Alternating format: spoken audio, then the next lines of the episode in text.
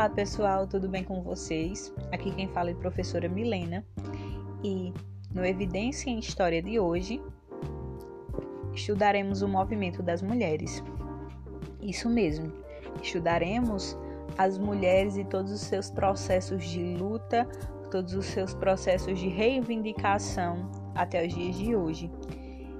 E para chegar no que o podcast de hoje propõe, a gente vai analisar um contexto bem interessante, o contexto da República do Brasil, que dá-se início em 1889 e a partir desse momento, um momento é, democrático até então, é visto pelas mulheres como um refúgio para que exercessem os seus direitos para que exercessem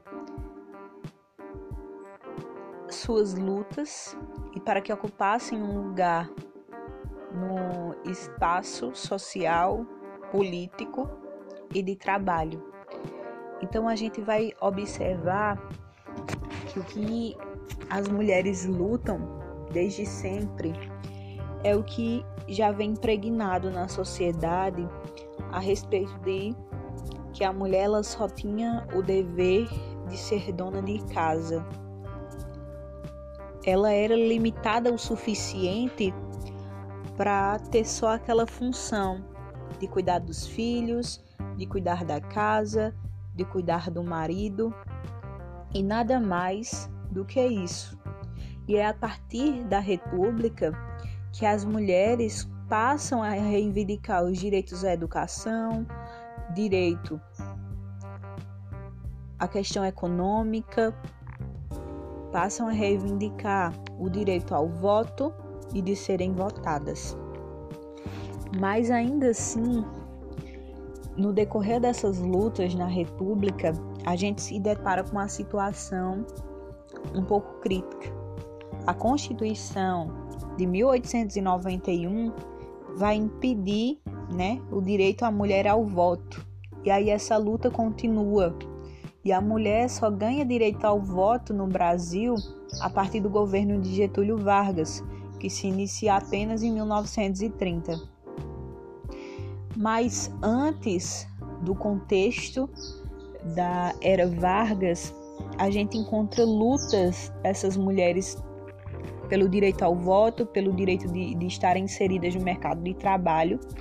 E ainda assim, em 1917, as mulheres organizam uma passeata no Rio de Janeiro pedindo o direito ao voto. Isso vai surpreender muito.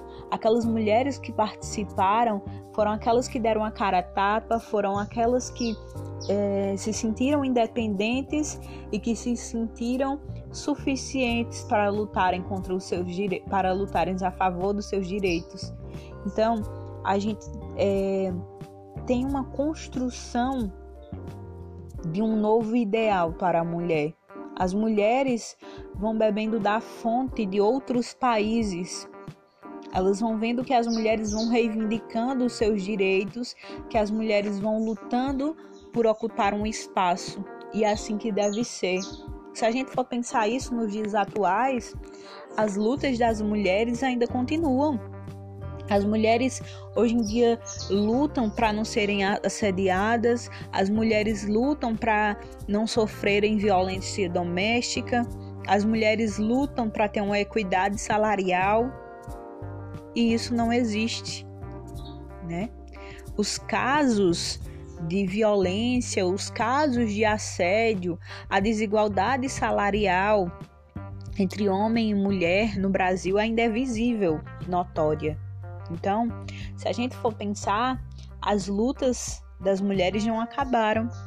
A gente continua enfrentando essas lutas em prol dos nossos direitos, em prol de um lugar, em prol de um reconhecimento então, é, quero deixar essa mensagem para vocês para justamente conscientizá-los que o movimento das mulheres não é só um movimento de mulher.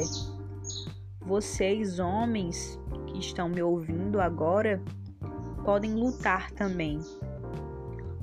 Porque o respeito, em primeiro lugar, não tem gênero. Então, que os homens também saibam reconhecer essas lutas e que sejam propagadores da causa. Então, hoje ficamos por aqui. Quero agradecê-los por terem ouvido e até a próxima História em Evidência. Tchau, tchau!